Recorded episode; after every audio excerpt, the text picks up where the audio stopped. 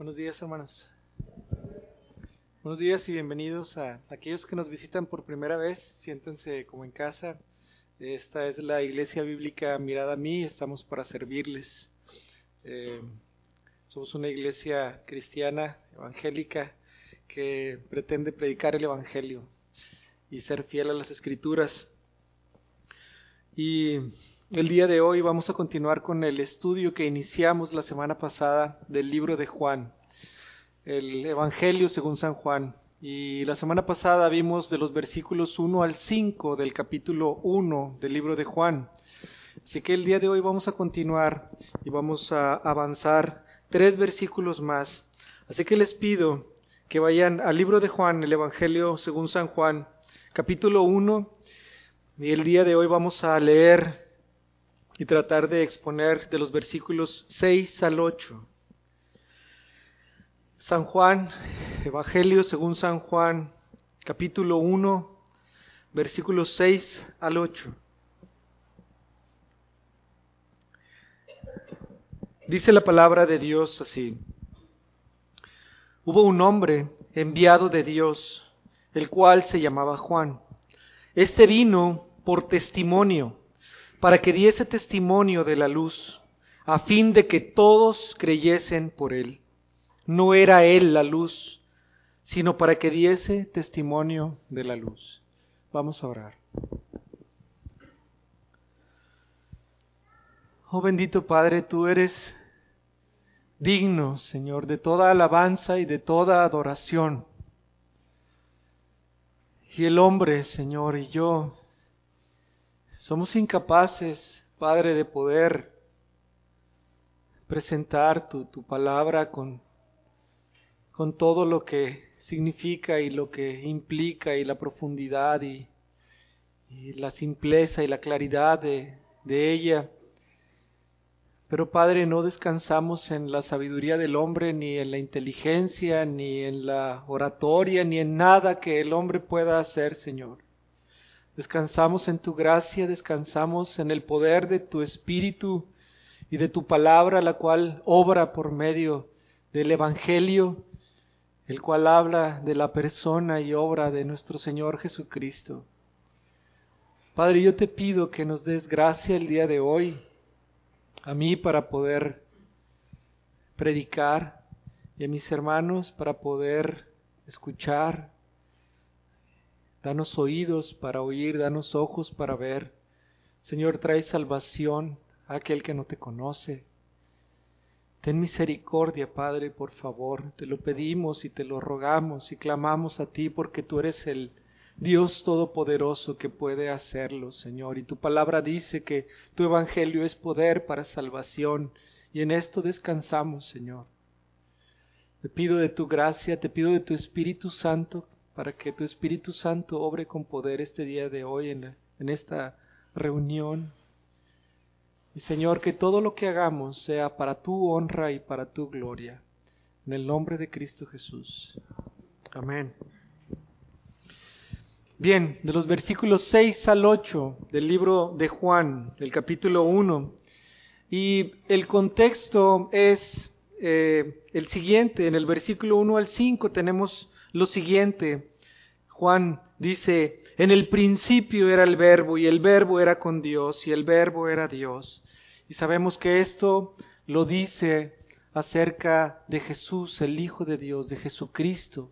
Dice, en el principio era el verbo. En el principio era el verbo. Y veíamos cómo eh, el verbo tiene una implicación de, de, procedencia, palabra. La palabra procede de aquel que la emite. La palabra también revela la voluntad de aquel que la emite. Así que este verbo procede del Padre, revela la voluntad del Padre y hablábamos también de la necesidad del verbo. Dice que en el versículo 2, este era en el principio con Dios. Todas las cosas por Él fueron hechas y sin Él nada de lo que ha sido hecho fue hecho. Sin el Verbo, sin Jesús, sin Cristo, nada de lo que ha sido hecho en este mundo, en esta creación, pudo haber sido, porque Él es el Verbo. Y dábamos algún ejemplo de cómo un enunciado pierde todo sentido sin el Verbo. Y si en el principio creó Dios los cielos y la tierra y le quitábamos el creó, le quitamos el verbo, entonces diría solamente en el principio Dios los cielos y la tierra. Pero ¿qué pasó? Dios creó, el verbo es, es esencial, es primordial. Todas las cosas por Él fueron hechas y sin Él nada de lo que ha sido hecho fue hecho. El verbo es Dios, era con Dios, estaba con Dios. Jesús es Dios y es un ser necesario. También es eterno porque en el principio estaba con Dios. Él tiene, Él no fue creado como toda la creación sino que existe desde el principio y esto apunta a la eternidad, a la eternidad de nuestro Señor Jesucristo. Y en el versículo 4 dice, en Él estaba la vida y la vida era la luz de los hombres. Y en el versículo 5 dice, la luz en las tinieblas resplandece y las tinieblas no prevalecieron o no pudieron en esa batalla o en esa guerra contra ella. De esto es de lo que trata el libro de Juan, de esta batalla que vino a librar el verbo, eh, la vida, la luz, para vencer a las tinieblas, para vencer a Satanás, para vencer el pecado, para vencer toda maldad, para vencer la consecuencia del pecado que es la muerte. La muerte es una consecuencia del pecado porque el pecado es toda transgresión de la ley de Dios. Cuando el hombre desobedece a Dios, entonces hay un pecado ahí eh, de por medio. Y es por medio de este pecado que entra la muerte. La muerte significa separación, separación entre un hombre que es pecador y un Dios que es santo. Y es por esto que la luz vino a este mundo. Y la luz en las tinieblas resplandece. Y las tinieblas, la oscuridad, la ausencia de Dios, la maldad, Satanás, el pecado, la muerte, no prevaleció o no venció a la luz, al verbo, a Jesucristo nuestro Señor. Él vino siendo el verbo y se encarnó. Fue nombrado Jesús, que significa ya y Jesús es Dios salva, Dios con nosotros, Emanuel. Y Él vino a este mundo y Él venció a la oscuridad, Él venció a la muerte. Venció a Satanás al no caer en tentación, venció al pecado al no caer en desobediencia. Él siempre obedeció al Padre y venció a la muerte porque murió ciertamente para pagar por nuestros pecados, pero resucitó al tercer día y está sentado a la derecha del Padre para interceder por todo aquel que se arrepiente y que cree. Así que Jesús es el Hijo de Dios y es Dios. Y Juan el apóstol lo presenta en estos primeros cinco versículos de una manera sublime, hablando de él como el verbo. Ese verbo que en el principio era el verbo y el verbo era con Dios y el verbo era Dios. Y entonces entramos a nuestros tres versículos del día de hoy. El versículo número seis dice, hubo un hombre enviado de Dios, el cual se llamaba Juan. Hubo un hombre enviado de Dios, el cual se llamaba Juan. Aquí podemos ver el contraste entre la descripción acerca de Jesús, de Jesucristo, cómo lo nombra el, verbo, cómo es eterno, indispensable, cómo Él es el, el Hijo de Dios o el, el verbo y estaba con Dios. Pero ahora describe a un hombre Dice, hubo un hombre enviado de Dios, el cual se llamaba Juan. Y este Juan no es el mismo escritor del libro, no es el, no es el escritor del Evangelio de Juan. El, el escritor del Evangelio de Juan es Juan el apóstol, pero sin embargo Juan el apóstol de quien está hablando es de otro Juan en los evangelios o en los evangelios sinópticos, en el libro de Mateo, en el libro de Marcos y en el libro de Lucas, a este Juan es conocido como Juan el Bautista. Y este Juan fue enviado por Dios. Ahora, para que alguien sea enviado, primero necesita ser escogido. O sea, cuando alguien es enviado es porque tiene un propósito.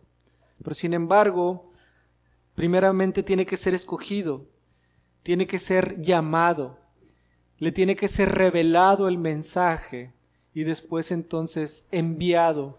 ¿Para qué? Pues para dar ese mensaje, para que llegue ese propósito según lo que desea el que lo envía. Así que Dios mismo es el que envió a Juan, el cual era un hombre. Y de este Juan podemos aprender mucho de su nacimiento y de su obra, porque los evangelios hablan mucho acerca de él. Y podemos ir al libro de Lucas, un libro antes, el libro de Lucas en el capítulo número 1. Y podemos ver en los versículos 5 al 17 el anuncio del nacimiento de este mismo Juan el anuncio del nacimiento de este Juan del que está hablando el apóstol. Los versículos 5 al 7 dicen lo siguiente. Hubo en los días de Herodes, rey de Judea, un sacerdote llamado Zacarías, de la clase de Abías. Su mujer era de las hijas de Aarón y se llamaba Elizabeth. Ambos eran justos delante de Dios y andaban irreprensibles en todos los mandamientos y ordenanzas del Señor. Pero no tenían hijo, porque Elizabeth era estéril y ambos eran ya de edad avanzada.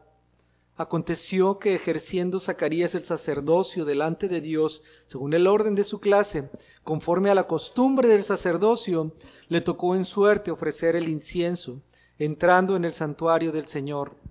Y toda la multitud del pueblo estaba fuera orando a la hora del incienso, y se le apareció un ángel del Señor, puesto en pie a la derecha del altar del incienso, y se turbó Zacarías al verle, y le sobrecogió temor. Pero el ángel le dijo, Zacarías, no temas, porque tu oración ha sido oída, y tu mujer Elizabeth te dará a luz un hijo, y llamarás su nombre Juan. Y tendrás gozo y alegría, y muchos se regocijarán por su nacimiento porque será grande delante de Dios. No beberá vino ni sidra y será lleno del Espíritu Santo aún desde el vientre de su madre. Y hará que muchos de los hijos de Israel se conviertan al Señor Dios de ellos, e irá delante de él con el espíritu y el poder de Elías, para hacer volver los corazones de los padres a los hijos y de los rebeldes a la prudencia de los justos, para preparar al Señor un pueblo bien dispuesto. De este Juan es el que estamos hablando. Hubo un hombre enviado por Dios, el cual se llamaba Juan. No es Jesucristo, no es Juan el apóstol, es Juan el Bautista. Este fue enviado por Dios. Y de lo que estamos hablando aquí es del anuncio del nacimiento de este Juan a su padre, Zacarías, un sacerdote de la casta de Abías.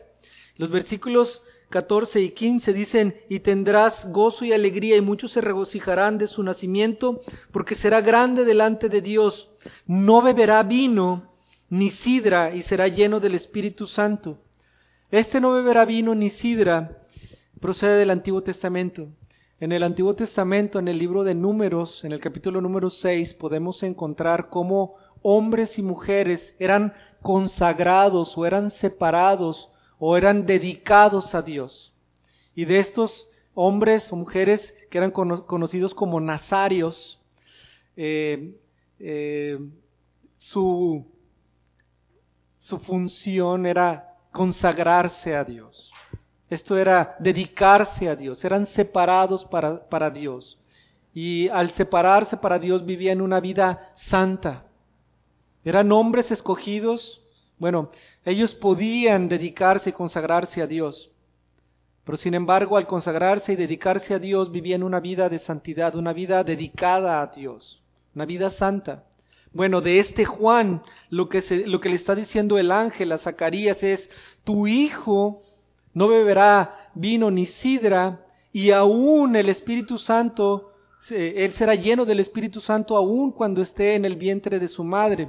A lo que está diciendo el, el ángel a Zacarías, el padre de Juan, es, tu hijo será consagrado, tu hijo será santo para el Señor, él será un, un nazario, por así decirlo, que lo podemos encontrar en el libro de números en el capítulo número 6.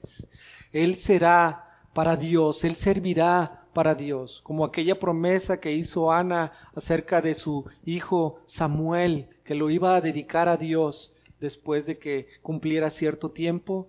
Bueno, Juan fue separado por Dios desde antes de nacer, con un propósito. ¿Cuál propósito? ¿Cuál era el propósito de Juan? ¿Por qué Dios eh, envió a Juan? ¿Por qué Dios separó a Juan antes de que viniera nuestro Señor Jesucristo a este mundo?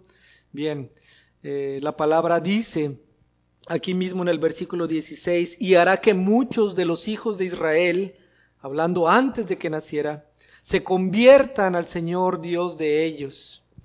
Este era el, propósito de Juan. Y el ángel está diciendo a Zacarías, tu hijo va a hacer que muchos se conviertan, que muchos se arrepientan y vengan al camino del Señor. Unos versículos más adelante, en ese primer capítulo, nace Juan el Bautista y ya nacido, cuando nace lo van a presentar delante del, del pueblo. Y entonces, en ese momento, Zacarías eh, es lleno del Espíritu Santo y profetiza. Fíjense lo que dice en el versículo 67, en el capítulo 1. El papá de Juan, Zacarías, ahora está profetizando porque fue lleno del Espíritu Santo. Y dice, y Zacarías su padre fue lleno del Espíritu Santo y profetizó diciendo, Bendito el Señor Dios de Israel que ha visitado y redimido a su pueblo y nos levantó un poderoso Salvador en la casa de David su siervo, como habló por boca de sus santos profetas que fueron desde el principio. Salvación de nuestros enemigos y de la mano de todos los que nos aborrecieron, para hacer misericordia con nuestros padres y acordarse de su santo pacto, del juramento que hizo Abraham, nuestro Padre, que nos había de conceder, que, librados de nuestros enemigos, sin temor le serviríamos en santidad y en justicia delante de Él todos nuestros días. Y el versículo 76 es muy importante, porque es Zacarías, el papá de Juan, lo está presentando y está, en ese momento él fue lleno del Espíritu Santo y está profetizando, está dando una palabra que procede de Dios, está profetizando. Y en el versículo 76 dice, y tú niño, hablando de Juan, y tú niño, profeta del Altísimo serás llamado. Y tú niño, Juan, Profeta del Altísimo serás llamado porque irás delante de la presencia del Señor para preparar sus caminos, para dar conocimiento de salvación a su pueblo, para perdón de sus pecados, por la entrañable misericordia de, nuestro Dios, con que nos visitó desde lo alto la aurora, para dar luz a los que habitan en tinieblas y en sombra de muerte, para encaminar nuestros pies por camino de paz. Y en el versículo 80 dice de Juan, y el niño crecía y se fortalecía en espíritu y estuvo en lugares desiertos hasta el día de su manifestación a Israel. Bien, hubo un hombre enviado de Dios llamado Juan. Y este Juan nació de Zacarías y de Elizabeth. Elizabeth era estéril. Y el propósito por el cual este niño, Juan, fue escogido es porque él iba a ser un profeta, un profeta. Y este niño lo que haría sería ir delante de la presencia del Señor para preparar sus caminos, como lo acabamos de leer, para dar conocimiento de salvación a su pueblo, para perdón de sus pecados. Así que este Juan, del que estamos hablando, fue separado, escogido, santificado, no, tomaría vino, no tomaría sidra, él estaría dedicado, consagrado para la, labor de Dios. ¿Y qué es lo que iba a hacer? Preparar el camino de la luz que venía. Si recuerdan, el versículo 5 dice, la luz en las tinieblas resplandece y las tinieblas no prevalecieron contra ella, no prevalecieron contra la luz. La luz venía a este mundo. Pero sin embargo Dios envió de antemano a este hombre, a Juan, para preparar el camino de aquel que venía detrás de él. Y él era un profeta, Juan. El papá está profetizando y está diciendo, y tú niño serás profeta del Altísimo. Ahora, ¿qué es un profeta? Un profeta es un hombre escogido por Dios y es un hombre utilizado por Dios para revelar su voluntad. Para revelar su voluntad. En el Antiguo Testamento podemos encontrar que no es que Dios se revelara a, todo el pueblo y en muchas ocasiones, sino que Él escogía ciertos hombres, como Moisés, como Samuel, como Elías, como todos los profetas que podemos encontrar en el Antiguo Testamento. Y lo que hacía es que al escoger a este hombre, Dios le revelaba su voluntad a este hombre. Y el profeta escuchaba la voluntad de Dios y funcionaba como un mensajero, como un mediador, como un intermediario entre Dios y el hombre para que el hombre pudiera conocer la voluntad que procedía del Padre. Esto es lo que hace un profeta. Este profeta, al ser identificado por el pueblo como tal, lo que resultaba es que este profeta tenía una autoridad. Era un hombre autorizado para hablar en el nombre de Dios. Así que cuando tenían profetas, el rey iba y consultaba al profeta. Profeta, eh, debemos de salir a la guerra contra este pueblo. Y entonces el profeta iba en oración con Dios y Dios le revelaba, sí, ve, porque yo estaré con ustedes. Y entonces el profeta iba con el rey y le decía, he escuchado la voz de Dios, el cual me ha dicho que sí vayas, porque Él estará con nosotros.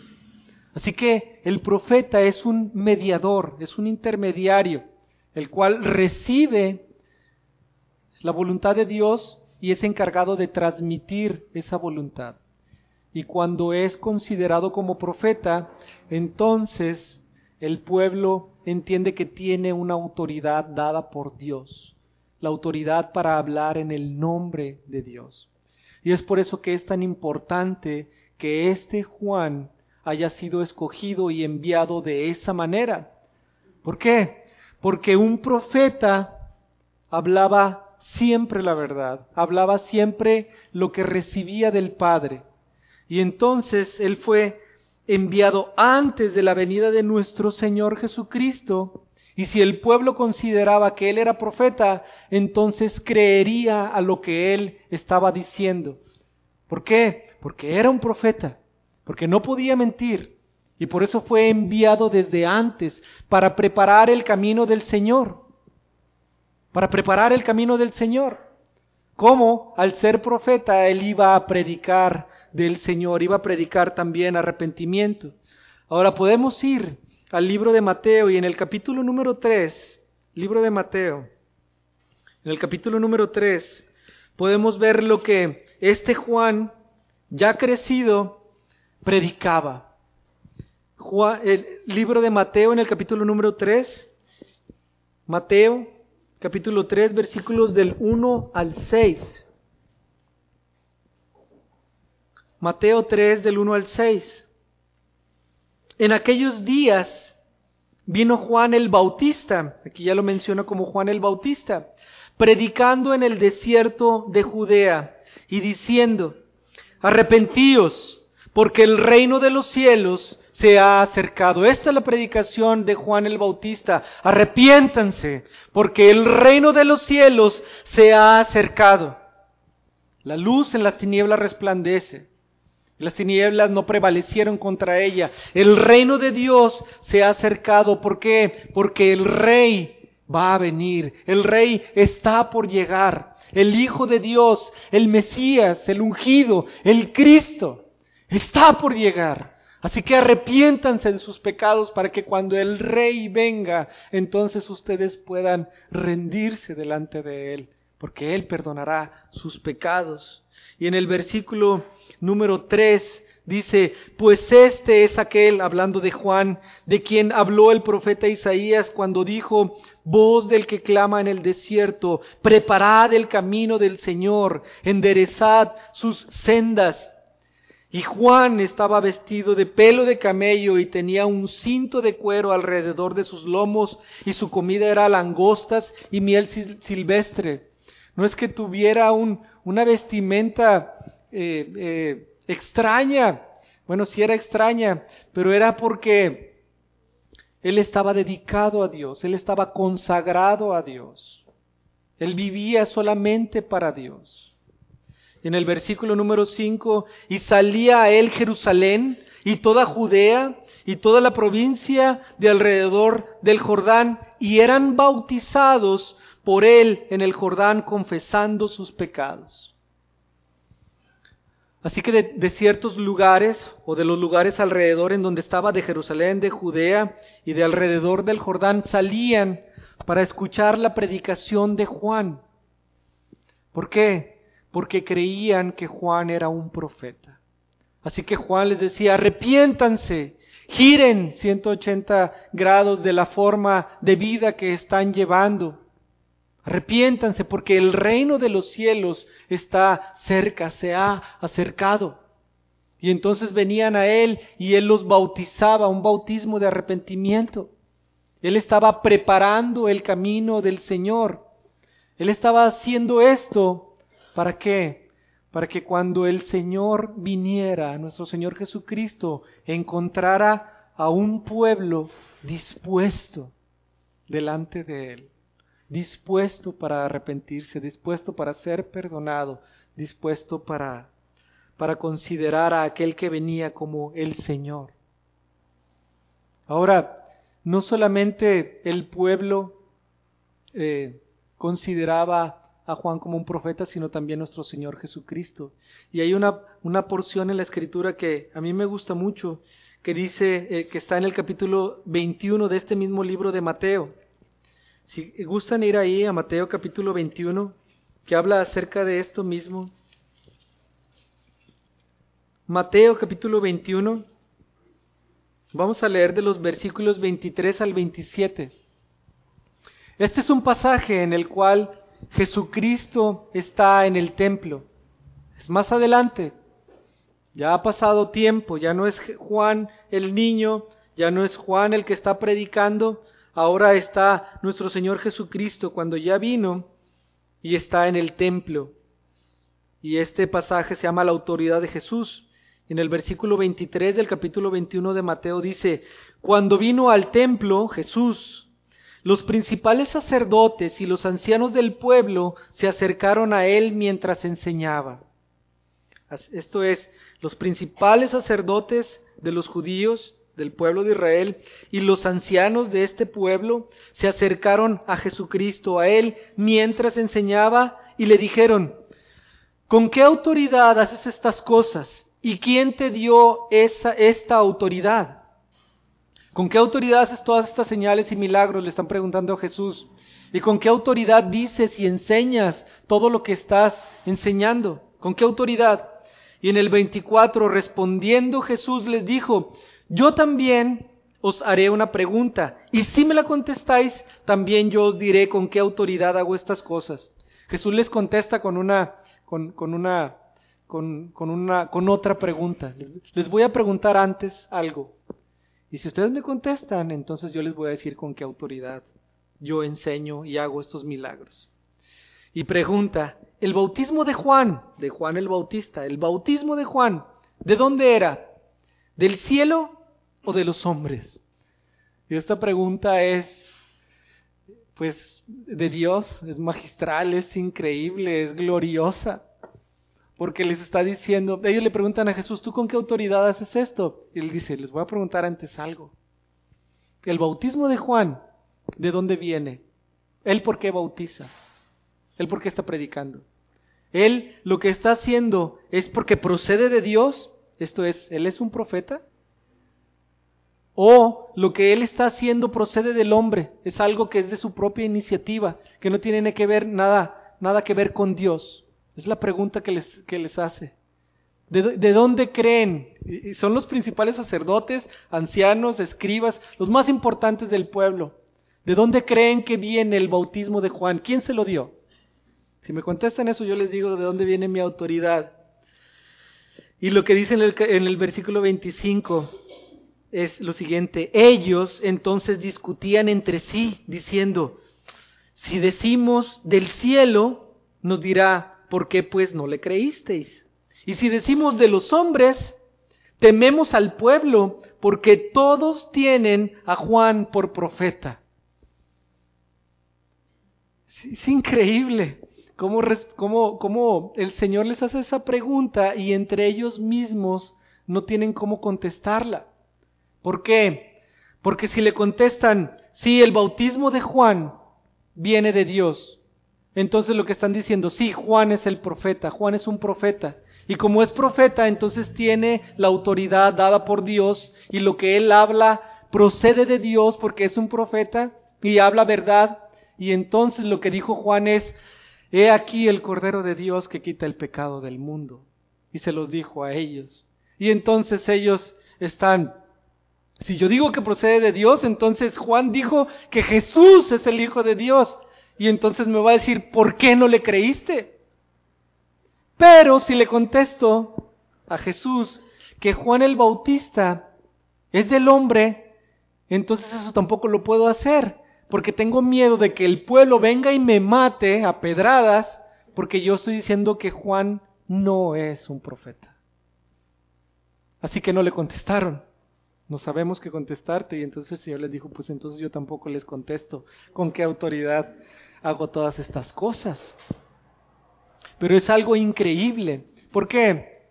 Porque a lo que está apuntando esto es a que Juan era un profeta de Dios y todo el pueblo sabía que era un profeta de Dios. Y el profeta es un mediador entre Dios y el hombre. Y el profeta revela la voluntad de, de Dios hacia el hombre.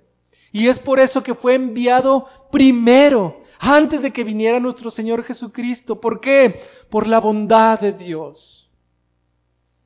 Lo que estamos viendo aquí es la bondad de Dios, la sabiduría de Dios, la misericordia de Dios.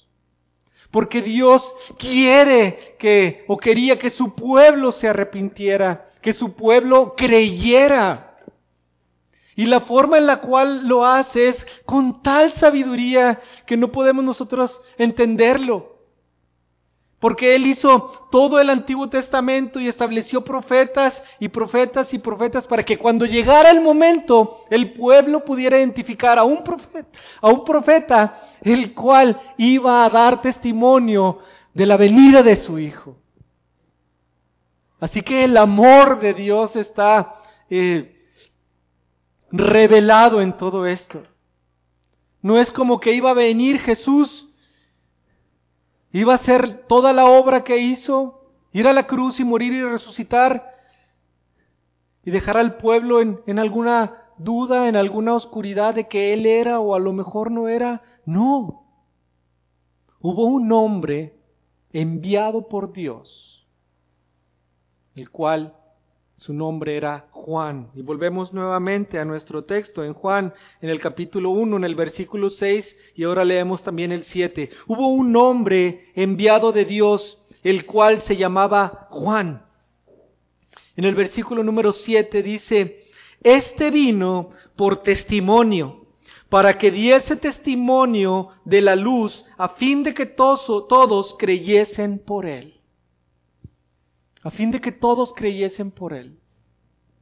Nuevamente, este vino, Juan el Bautista, vino por testimonio, para que diese testimonio de la luz, a fin de que todos creyesen por él. Y este Juan es conocido como el Bautista porque él, pues claramente bautizaba a aquellos que venían y se habían arrepentido.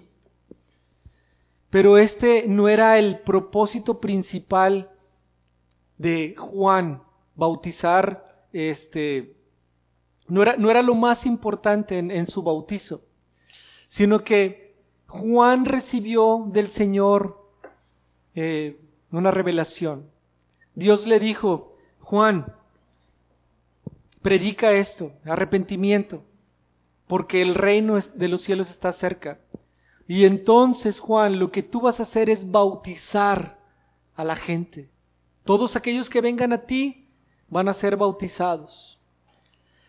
El asunto es, Juan, no eso no está registrado en la Biblia, pero es muy seguro que, no con estas palabras, pero que así fue.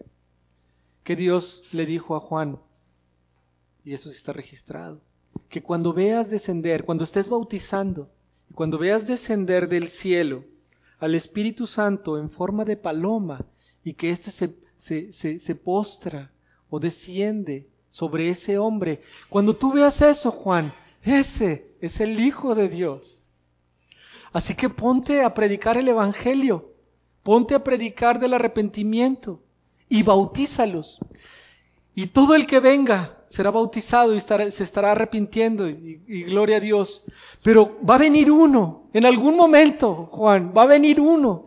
Y cuando ese esté delante de ti, y entonces el Espíritu Santo venga y descienda como paloma, ese es el Hijo de Dios. A ese, de ese tienes que dar testimonio.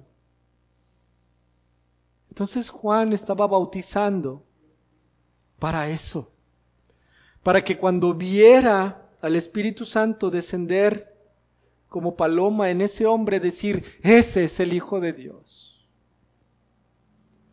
Y para eso vino Juan. Esa fue su labor. Y dice nuestro Señor Jesucristo que ha sido el más grande nacido entre los hombres. ¿Por qué el más grande? Porque a Él le tocó la responsabilidad de dar testimonio y decir, Él es el Hijo de Dios. Jesús de Nazaret, Él es el Cordero de Dios que quita el pecado del mundo. Él es el Hijo de Dios, Él es el Mesías, Él es el Cristo. A Él tienen que escuchar. Y eso fue todo lo que tenía que hacer Juan. Y por eso fue escogido desde antes de nacer. Y por eso fue guardado. Y por eso fue separado. Y entonces vestía como vestía y comía lo que comía. Y recibió la palabra de Dios al ser profeta. Y fue fiel. Y cuando vio a nuestro Señor Jesucristo, apuntó directamente y dijo, Él es el Cordero de Dios que quita el pecado del mundo. Y la gente consideraba que Él era profeta, que Él hablaba por parte de Dios. Y Dios lo hizo así, de tal manera y con tal bondad y con tal amor. ¿Para qué? Para lo que dice nuestro versículo 7. Este vino por testimonio, para que diese testimonio de la luz, a fin de que todos creyesen por medio de él que Jesús era la luz, que Jesús era el Cristo, que Jesús era el Hijo de Dios.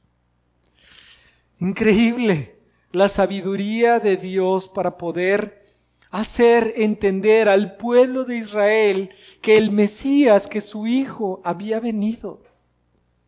Es tal el amor de Dios que lo preparó todo de tal manera, de tal misericordia, que no hubiera ninguna duda de que Juan el Bautista, Juan el profeta, estaba diciendo, Jesús es el Hijo de Dios.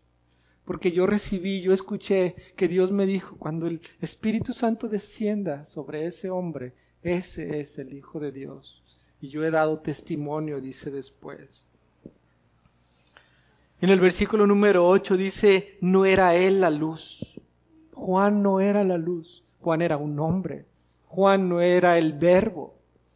El verbo es eterno. El verbo es necesario. El verbo procede directamente de Dios, la palabra. Y revela y muestra exactamente a Dios porque Jesús es el Hijo de Dios y es Dios. Y dice en la segunda parte del versículo 8, sino para que diese testimonio de la luz. Y qué glorioso es la obra que le fue encomendada a este hombre, a Juan, a Juan el Bautista, a Juan el profeta porque Él fue escogido por Dios. Él fue separado por Dios desde antes de su nacimiento para testificar que Jesús era el Hijo de Dios. No era Él el Hijo de Dios, pero vino a este mundo para dar testimonio del Hijo de Dios. ¿Y esto cómo aplica a nosotros? Bueno, ciertamente tiene muchísima aplicación. ¿Por qué? Porque si tú estás aquí el día de hoy y tú eres un creyente, y tú eres un cristiano, entonces el Señor te ha separado a ti y te ha santificado desde antes que tú nacieras. Él te ha amado desde antes de que tú nacieras. Él te creó para su honra y para su gloria. Y quizá no fuiste lleno del Espíritu Santo desde que estabas en el vientre de tu madre, pero hubo un momento en el cual el Evangelio te fue predicado y entonces la luz de Cristo resplandeció en tu corazón y entendiste que tú eras un hijo de Dios. Así que si tú has creído, tú has sido amado desde antes de la fundación del mundo por Dios. Y hubo un momento en el cual el Señor te dio arrepentimiento y te dio fe para creer en su Hijo y por lo tanto hoy puedes ser llamado tú también Hijo de Dios. Y si tú eres un Hijo de Dios y eres un seguidor de Cristo, nuestro Señor, si le llamamos Señor, nos ha dicho, id y proclamad el Evangelio a todas las naciones enseñándoles todo, todo lo que yo he hecho. Hablen de mí, hablen de mi persona, hablen de la obra que yo he hecho en la cruz. ¿Por qué? Porque el Evangelio es poder de Dios para salvación. Nosotros no somos Dios, pero somos enviados por Dios y estamos llamados a predicar el Evangelio para que aquellos que no conocen a Dios miren al Cordero de Dios, miren al Hijo de Dios, miren a la luz, para que nosotros demos testimonio de que Jesús es el Hijo de Dios y que si tú crees en Él y tú te arrepientes de tus pecados, Él te dará vida eterna y perdonará todos tus pecados. Y esto ciertamente nos corresponde a todos y cada uno de nosotros a quienes hemos creído. Y si quiere decirlo, todos y cada uno de nosotros podemos ser o somos un tipo de Juan. ¿Por qué? Porque fuimos un hombre, somos hombres y mujeres, pero somos hombres y mujeres enviados por Dios. ¿Tú crees que eres enviado por Dios? Si eres creyente, esto es una realidad para ti y para mí. Nuestra pertenencia no es del mundo, es del Padre. Él es nuestro Padre. Y quizá viviste algún tiempo en el pecado, en la oscuridad, pero por eso vino la luz para vencer a la oscuridad y arrancarte de esa oscuridad y de esa muerte y de ese pecado para que vivieras en la luz. Y al estar en la luz, entonces ahora ser testigo y, de testimonio de la luz. Yo fui salvo gracias a la luz, a Jesucristo y a su obra en la cruz. Y si hoy puedo ser llamado hijo de Dios es por la obra que Él hizo a favor mía. Entonces yo ya no tengo que hablar de mí. Juan no tenía que hablar de Él. Juan no hablaba absolutamente nada de Él no tenía que inventar cosas o qué bueno podemos decir acerca de nosotros mismos. Pero él estaba esperando el momento en encontrar a Jesús y lo que él dijo, Él es el Hijo de Dios. Se acabó. Glorioso. ¿Por qué? Porque no tenía que dirigir la mirada de la gente hacia él mismo. ¿Por qué querríamos dirigir la mirada de la gente hacia nosotros? Pero nosotros, a nosotros se nos ha revelado la voluntad de Dios. A nosotros se nos ha revelado quién es Cristo, quién es Jesús. Y nosotros ciertamente podemos dar testimonio de eso y decir, sí, es cierto, en el pasado yo vivía en la oscuridad y en el pecado.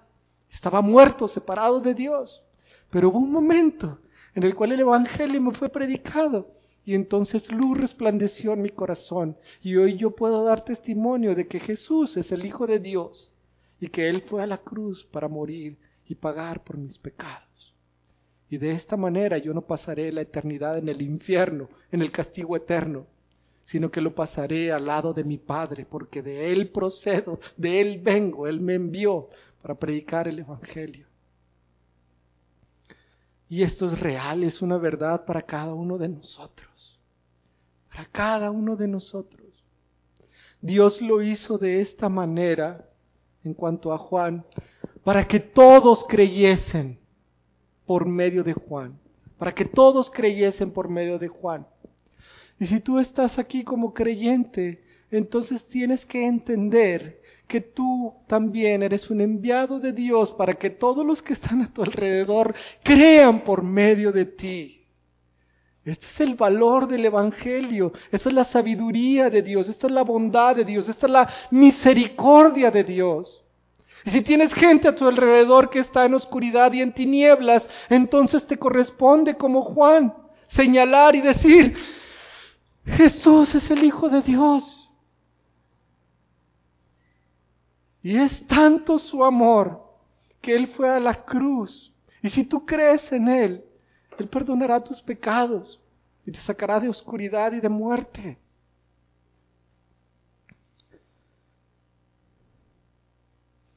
¿Qué hay con aquellos que no creen? El testimonio sirve para salvación, pero también sirve para condenación. Si tú estás aquí y no has creído en Jesucristo, ese mismo testimonio te será contado el día del juicio. Y entonces vendrán y decir, te dijeron que Jesús era, el Hijo de Dios. ¿Recibiste ese testimonio por medio de la fe? ¿La fe recibe lo que escucha? La fe recibe las promesas, cree las promesas. ¿Recibiste ese testimonio que te fue dado de que Jesús era mi Hijo? ¿Y te arrepentiste de tus pecados? Como ahorita te está siendo expuesto nuevamente. Y vas a decir, no. Muy bien, por no haber recibido ese testimonio, entonces tú estarás en el castigo eterno por el resto de tus días y de tu eternidad. Un día tras otro y otro y otro y otro y otro y el que sigue y el que sigue por miles de millones y millones y millones de años. Y no puedes decir es que no me dijeron, no me ofrecieron misericordia. Dios te está ofreciendo misericordia ahorita mismo. Ahorita mismo, si tú no conoces a Dios, si tú no te has arrepentido de tus pecados, Dios te está diciendo, escucha, hijo mío, despierta, arrepiéntete de tus pecados porque yo perdonaré tus pecados, pero deja esa vida y búscame. ¿Es porque yo te lo digo? No, es porque así lo dice la palabra. Yo no tengo que prometer cosas que yo no puedo cumplir, pero la palabra lo promete. Y por eso con esa seguridad lo decimos. Porque si tú te arrepientes y crees, el Señor te perdonará y te dará vida eterna. Y esto es 100% seguro y sí y amén. Este testimonio, si tú lo recibes, si tú lo crees, te servirá en el día del juicio. Porque entonces cuando te pregunte Dios y te diga, ¿por qué te debo dejar pasar a este reino, a este cielo? ¿Por qué? Tú no le vas a contestar por las obras que hice, porque están manchadas de, de inmundicia. Tú no le podrás contestar, pues porque soy hijo del pastor. No, tampoco. Tú no le podrás contestar porque nací en una familia cristiana. No, tampoco. Pero tú le vas a contestar a Dios y le vas a poder decir, Padre, porque cuando yo escuché el mensaje del Evangelio, yo lo creí. Y yo lo que creo es que Jesús es mi Señor y Él me prometió que si yo creía en Él y me arrepentía de mis pecados, Él me daría vida eterna y es lo único que tengo y es a lo único que me aferro a la promesa que Él hizo para mí. Es lo único que tengo, no tengo absolutamente nada más. Padre, cuando me dijeron, arrepiéntete y cree, lo creí. Y mi vida cambió. Y sí, fui imperfecto. Y quizá hubo pecado en mi vida, pero sin embargo, yo creí el mensaje, el testimonio que alguien más me dio. Y es lo único que tengo que decirte, Dios, porque obviamente Él te escuchará y podrás hablar con Dios y decirle. Y si tú le dices eso, ciertamente el Señor te va a decir, cierto, ven, entra a este reino que tengo preparado para ti desde antes de la fundación del mundo, hijo mío. ¿Por qué? Porque creíste a mi anuncio porque creíste la palabra, porque creíste en el Evangelio, porque creíste en mi Hijo Jesucristo, el cual dio su vida por la tuya. Y entonces tú puedes pasar a disfrutar de esto por el resto de tus días y por mil años y miles y miles de millones de años. ¿Por qué? Porque recibiste el testimonio porque recibiste el mensaje, porque creíste en el mensaje. Glorioso es el Evangelio, hermanos. Y Dios lo ha puesto de tal manera para que nosotros creamos. Y si tú no has creído y no quieres creer, bueno, es tu responsabilidad. Pero va a ser tu responsabilidad también pasar el resto de tus días en el castigo eterno. Y ni siquiera sabemos cómo es, pero cuando estés ahí, entonces vas a querer haber creído. Haber creído. Oh Señor, hubo un hombre enviado de Dios, el cual se llamaba Juan. Este vino por testimonio, para que diese testimonio de la luz, a fin de que todos creyesen por él. No era él la luz, sino para que diese testimonio de la luz. Vamos a orar. Oh Padre, Señor,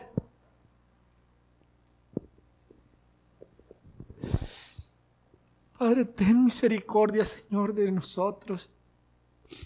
Padre, ten misericordia de aquellos que no te conocen, aquellos que están aquí, que no han recibido el testimonio de tu Hijo Jesucristo, aquellos que no han creído y que no se han arrepentido y que tienen endurecido su corazón.